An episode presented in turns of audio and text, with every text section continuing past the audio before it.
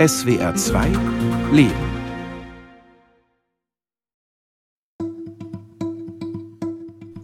Hiermit Ja. können wir graben. Mach mal. Warte. Also, ich, Schuhe an. äh, wollen wir es da hinten machen? Mathilda und ihre kleine Schwester Anna haben Weintrauben gegessen, die Kerne in ihre Hände gespuckt.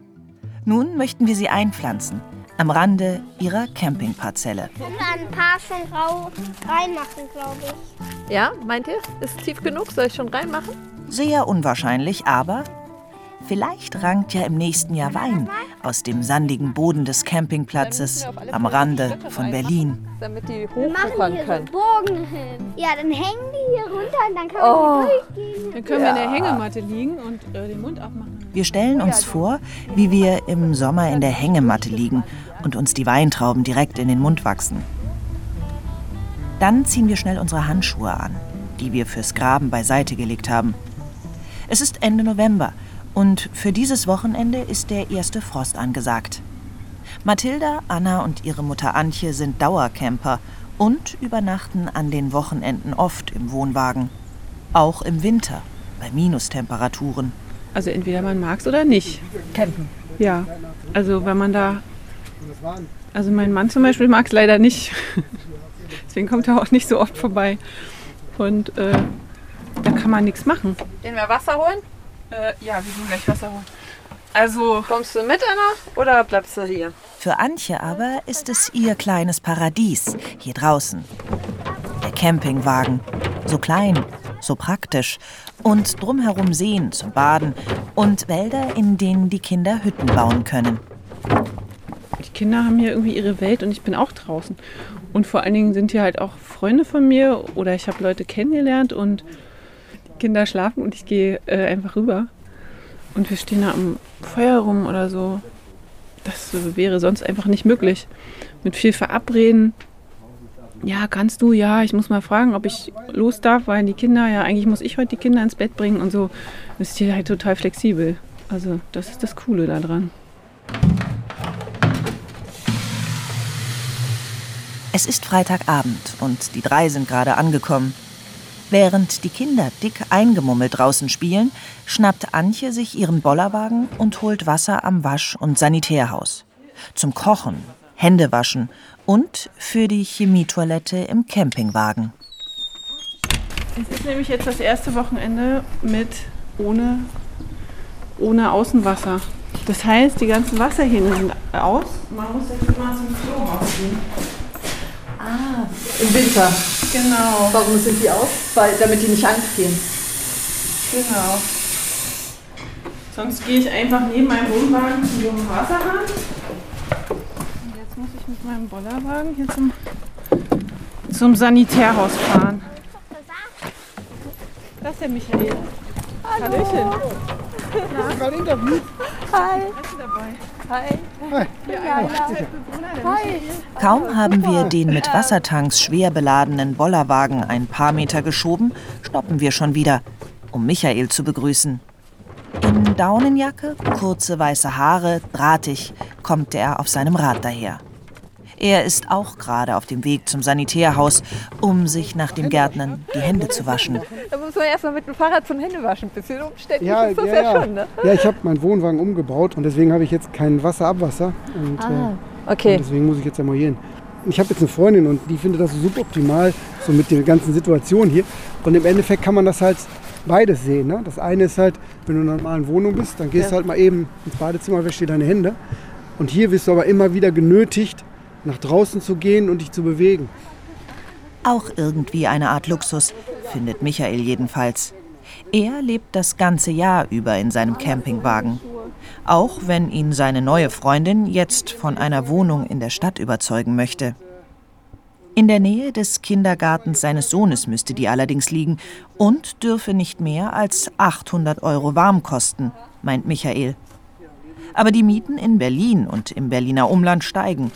Gerade einmal zwei Angebote habe er da gefunden. Die eine Wohnung war direkt an der Hauptstraße, die andere war eine Souterrainwohnung, wo du aus so Kellerdichtschächten nach oben gucken konntest. Ne? Zahlst du dann 800 Euro für 35 Quadratmeter in einer scheiß Lage, ne? eine scheiß Wohnung. Ne? Und ja, ne? das ist dann schon echt heftig. Ne? Und, äh, Hier auf dem Platz kostet eine kleine Parzelle 700 Euro, eine größere 1400 im Jahr. Also zwischen 60 und 120 Euro im Monat, inklusive Wasser- und Müllentsorgung. Nur die Kosten für die Gasflaschen zum Heizen im Winter und Stromkosten kommen noch hinzu. Außerdem einmalig der Kauf eines Wohnwagens. Eine extrem günstige Alternative. Vorausgesetzt, man mag das Campingleben. Hallo. Während Michael erzählt, kommen immer wieder Leute vorbei, grüßen kurz, verschwinden im Sanitärhaus. Sag mal, jetzt sind hier ganz schön viele Leute vorbeigegangen. Wohnen die alle hier auch dauerhaft teilweise Du, ich habe letztens, ich hab letztens angerufen, weil das Internet nicht funktioniert hat. Da hat der Typ gesagt, es sind gerade 49 Leute im Internet. Das heißt also, es müssen, ich gehe davon aus, dass nicht alle permanent im Internet sind. Also es sind mehr als 50, die hier wohnen dann. Ja, Sie merken es auch vorne, das habe ich mal, als ich Gas, eine Gasflasche geholt habe, meinte sie, ja, ich kriege morgens eine Lieferung und mittags ist schon wieder alles alle. Ja, also im Winter, also daran merkt sie halt, dass es mehr Leute werden, so, ne, die hier wohnen. Sich hier melden, offiziell eine Adresse auf dem Campingplatz haben, das geht allerdings nicht. Deswegen weiß auch niemand so genau, wie viele Camper hier dauerhaft leben. Wir schieben den Bollerwagen weiter. Am Eingang des Platzes Schranke, Rezeption, Minimarkt und Campingrestaurant. Hier sind die Parzellen durch Zäune und Hecken voneinander getrennt. Brave Rechtecke, verziert mit Satellitenschüsseln und Flaggen, manche schwarz-rot-gold. Weiter hinten auf dem Campingplatz verfließen die Parzellengrenzen. Die Wohnwagen stehen kreuz und quer im Kiefern- und Birkenwald. Ein paar gelbe Blätter hängen noch an den Bäumen. Weiße Birkenstämme, hohe Kiefern schimmern durchs Nebelgrau. Wenige hundert Meter vom Zeltplatz entfernt liegen mehrere Seen. Na, seid ihr schon drin? Hallo. Habt ihr euch eingekuschelt? Das sieht ja gemütlich aus. Ist es auch. Hallo. Die Kinder haben es sich im Wohnwagen schon gemütlich gemacht, schauen aus dem Fenster zu uns hinaus. Ihr habt es euch gemütlich gemacht und das trotz offenen Türen und keiner. Oh, ich höre einen Kranich. Hört mal. Echt? Ganzer Schwarm. Neun Kraniche. Kraniche am Himmel. Wir ziehen in den Süden, scheinen sie uns zuzurufen. Bis bald, bis bald. Wir kommen wieder, wenn es Frühling wird.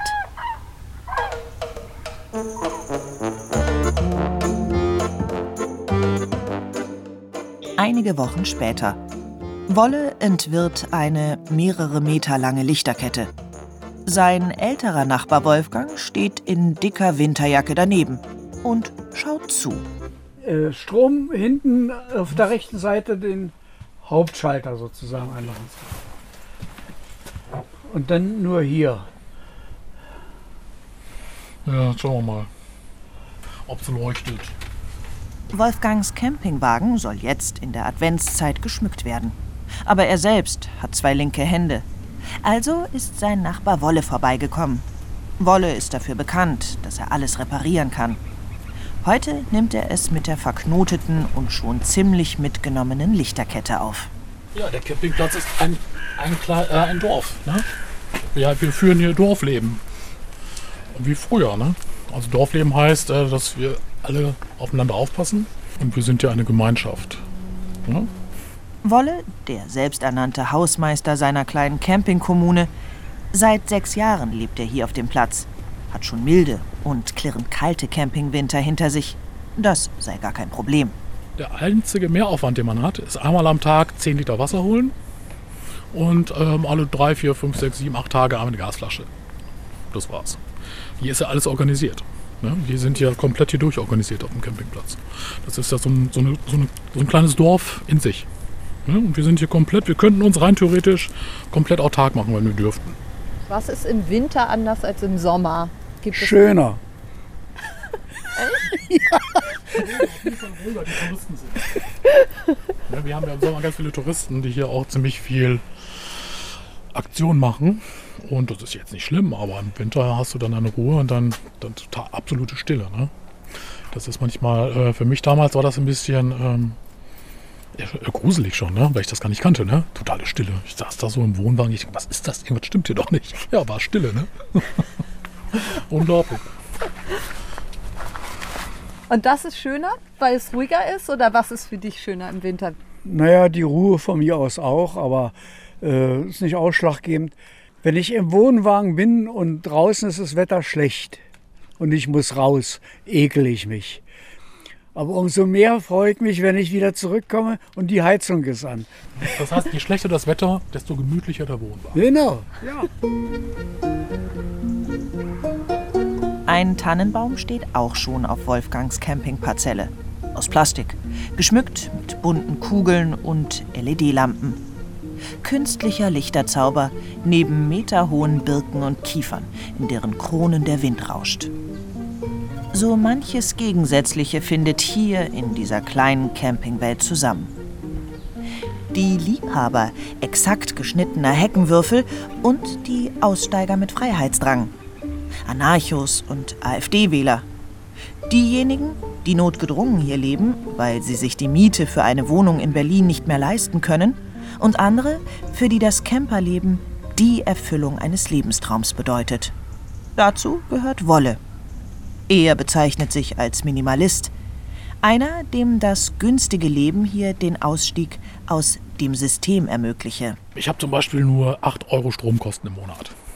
Ne? So, dafür muss ich auch nicht mehr großartig arbeiten gehen. Ne? Da gehe ich lieber im Wald spazieren, anstatt für meine Stromrechnung zu arbeiten. Und das ist der Vorteil, wenn man Minimalist ist. Habe ich jetzt im Prinzip 50 Prozent an Zeit gewonnen für mich. Ne? Die investiert er lieber in die Gemeinschaft und hilft Campingnachbar Wolfgang beim Anbringen des Adventsschmucks. Ich muss das erstmal auseinanderfriemeln, damit ich das sehe, was da überhaupt, was mich da so erwartet. So, Wir sollen hier mal Zur Seite? Wolfgang ist vor knapp drei Jahren hier auf den Platz gezogen. Zeitschaltuhr. Davor ist der 78-Jährige ziemlich viel durch die Welt gereist und über die Meere gesegelt. Mit seinem weißen Bart und der dicken Funktionsjacke sieht er auch jetzt noch ein wenig so aus, als würde er nicht auf einer Campingparzelle, sondern auf Deck eines Seglers stehen. Captain Iglo gestrandet hier im Kiefern- und Birkenwald. Ich sehe nichts. Zuletzt hatte Wolfgang 13 Jahre in Thailand gelebt, bis ihn das Heimweh zurücktrieb nach Deutschland. Obwohl er in Thailand glücklich verheiratet war. Ich konnte nicht mehr, es ging nicht mehr. Äh, obwohl alle Leute lieb und nett und was auch immer, war alles schön. Aber wie gesagt, dann bin ich äh, zurück und habe mich äh, daran erinnert, an diesen Platz hier. Den Campingplatz kannte er von einem Urlaub und beschloss hierher zu ziehen. Es ist das schönste Altersheim, was es überhaupt gibt. Denn hier bist du zwar auf, deinem, auf deiner Parzelle für dich alleine, aber du bist nicht alleine. Da ist immer irgendeiner ist dann da, mit dem man mal ein bisschen quatschen kann oder was auch immer. Und äh, ja, das ist einfach das, das, das Schöne. Nicht? Lichterkette ist angebracht. Ja, wir haben nur ein Kabelproblem hier, guck mal. Das ist anscheinend kaputt. Das ist Ach du meine Güte. eingeklemmt. Oh Die ja. benutzen wir einfach nicht. Die Weihnachtslichter sind nun angebracht, wollen aber nicht leuchten. Kabelbruch, vermutet Wolle. Und kürzt die Lichterkette an den Stellen, wo bereits die Drähte unter der Kabelisolierung hervorschauen. Wenn man auf das blanke Kabel gucken kann, ist nie. Dann montiert er den Stecker wieder an. Das hätte ich auch vorher mal ausprobieren können, ob die überhaupt noch funktionieren. Ne? Vergeblich. Die Lichterkette weigert sich weiterhin zu leuchten. Also noch einmal kürzen. Was sind so für dich die besonderen Momente, wenn du hier bist? Gibt es sowas? Ja, das ist halt, ähm, dass man hier ständig die Zufriedenheit spürt, die du sonst nicht spüren kannst. Dadurch entsteht ein Glücksgefühl, ein Glücksmoment. Und dann sitzt du einfach im Wohnwagen. Du sitzt einfach und spürst deine Zufriedenheit. Du spürst dich endlich mal. Und das ist das, ähm, das ist ja mein, mein Ziel. Zufriedenheit ist der neue Luxus. Und früher war das nicht so? Nee, früher habe ich das nicht gespürt. Ich saß ja eines Tages im Wohnwagen, hatte ein ganz komisches Gefühl. Und da saß ich auch im Wohnwagen, in einem kleinen Wohnwagen. Hatte nichts, nur so einen kleinen Wohnwagen. guckte da so raus und hatte so ein komisches Gefühl und wusste nicht, was das für ein Gefühl ist. Ich habe es nicht gekannt. Und dann auf einmal, ja, ich habe es geschafft. Das ist Zufriedenheit. Also den Moment werde ich in meinem Leben nicht vergessen. In der Stadt sei ihm mittlerweile alles zu laut, sagt Wolle. Nach 20 Minuten bekomme er da Ohrenschmerzen. Und auch eine normale Wohnung sei für ihn keine Option mehr. Und sobald ich mich in geschlossenen Räumen aufhalte, ähm, das ist total bedrückend für mich. Ne? Ich, bekomme, ich habe das Gefühl, dass ich keine Luft mehr bekomme. Und ich kann, muss dann sofort das Fenster aufmachen. Und ähm, ja, ich fühle mich unwohl in einem geschlossenen, fest verbauten Raum mit aus Stein und Doppelverglasung und sowas. Ne? So, letzter Versuch. Letzter Versuch. Also, Und dann okay. geh hinaus. Mann, jetzt Noch immer blinkt die Lichterkette nicht. Und Wolle gibt auf. Der Weihnachtsbaum blinkt ja schon. Das Ja, ist ja, die ja, Hauptsache. ja, ja. So, ich komme herein. Oh ja, hier ist es warm. Wolfgang, dem vom Rumstehen in der Kälte schon die Knieschmerzen und die Füße eingefroren sind, kann endlich in seinen gut beheizten Campingwagen zurückkehren. Auch die Fenster drinnen im Campingwagen sind bereits weihnachtlich geschmückt. Naja, gut. Wolfgang macht es sich in seiner Sitzecke des Wagens bequem. Die mit einer Gasflasche betriebene Heizung leitet heiße Luft direkt unter seinen Bänkchen hindurch. Kennst du alle hier, die hier so wohnen? Also all deine Ja, ja, Nachbarn? kenne ja? ich alle, ja. Durch die Fenster hat Wolfgang die Parzellen seiner Nachbarn im Blick. Auf dem Fernseher gegenüber sieht er die Weiten der Prärie. Dort reiten Männer gen Westen. In ungewisse wilde Welten bestehen Abenteuer. Äh, bin, bin so ein Western-Fan. Ja, so, so äh, John Wayne und. und, und Das Leben und hier so. sei nahezu perfekt, meint Wolfgang. Nur etwas Zweisamkeit fehle ihm. Schließlich sei er das gewöhnt, habe mehrere Ehen hinter sich. Also ich war immer äh, partnerorientiert. Und das ist das, was mir jetzt hier fehlte. Also eine Partnerin. Viel sagen oder machen müsse sie gar nicht, beteuert er. Nur neben ihm sitzen. Auf seinem Campingbänkchen. Der Himmel hat den See rosarot gefärbt. Einige Enten, dunkle Punkte auf dem Wasser, verzieren das idyllische Motiv. Aber Manuel kann sich über die Abendstimmung nicht so recht freuen. Während alle Campingplatzbewohner von der Natur, der schönen Seenlandschaft und der großartigen Gemeinschaft schwärmen, blickt er ganz anders auf das Campingleben. Für ihn ist es eher eine Notgemeinschaft. Die meisten seien hier gelandet, weil sie die Mieten in Berlin nicht mehr bezahlen können. Ganz ehrlich, ich bin mir sehr sicher, dass das sogar über die Hälfte sind, äh, die einfach keine andere Wahl hatten. Auch wenn sie das nicht zugeben wollen. Auch wenn die sagen, also bei allen schönen Dingen, die es so auf dem Campingplatz gibt, aber freiwillig auf dem Campingplatz leben, dauerhaft, das mache ich, mach ich jede Wette nicht. Also über die Hälfte machen das nicht freiwillig. Die Badestelle ist nur wenige hundert Meter vom Campingplatz entfernt. Während unseres Spaziergangs dorthin hat Manuel überlegt, ob er mit mir, der Journalistin, sprechen möchte. An seiner Situation werde sich ja sowieso nichts ändern, meinte er zuerst. Dann könne man es ja eigentlich auch lassen. Aber schließlich erzählt er doch, vorausgesetzt, sein echter Name wird nicht genannt. Magst du erzählen, was dich hier auf den Campingplatz verschlagen hat? Ja, sonst wäre ich obdachlos. Sonst hätte ich auf der Straße leben müssen. Es gibt ja keine Wohnungen, die äh, bezahlbar sind. Und deswegen bin ich hier auf den Campingplatz gezogen. Das ist ganz simpel, ist eigentlich nur aus dem Grund. Wann, wann war das? 2014 im Winter. Oh, das war schon eine lange Zeit. Und hast du seitdem weiter gesucht? Oder? Ja, natürlich weiter gesucht und ähm, eigentlich wollte ich hier auch nur überwintern und jetzt ist es dann halt dabei geblieben. Gab halt keine Wohnung oder keine Möglichkeit, trotz Arbeit und ja, deswegen bin ich jetzt hier.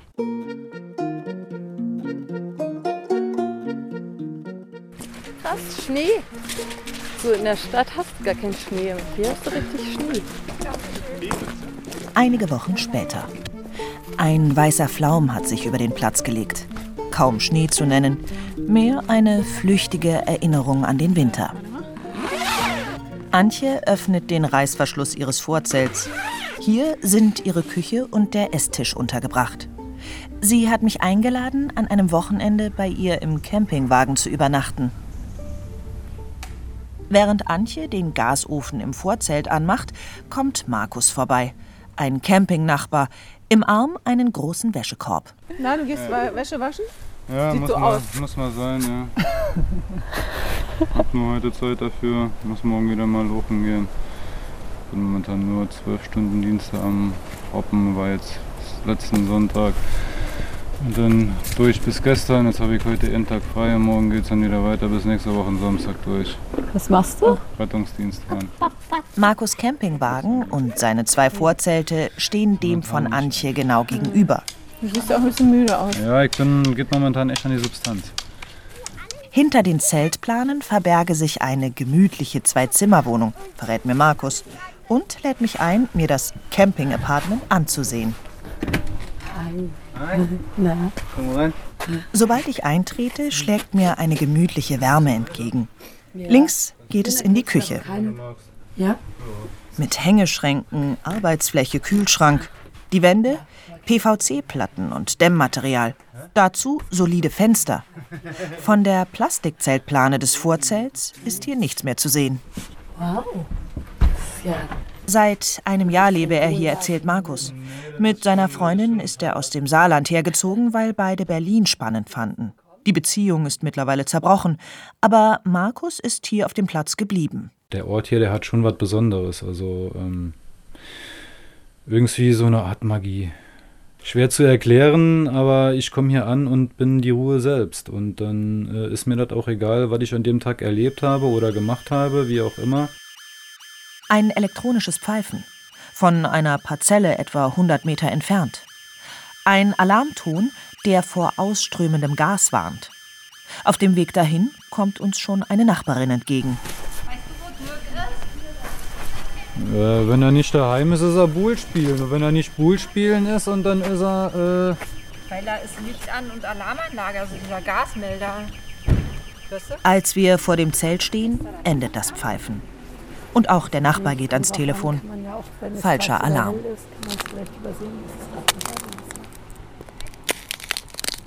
Am nächsten Morgen sind die Pfützen zugefroren.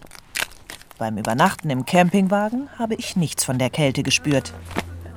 Mit Handtüchern und Thermoskanne machen wir uns auf zum See. Ein kurzer Sprung ins kalte Wasser, Oh, wirklich? Noch immer. Hilft es nichts? dann sitzen wir mit dem warmen Tee am Ufer und blicken auf den See.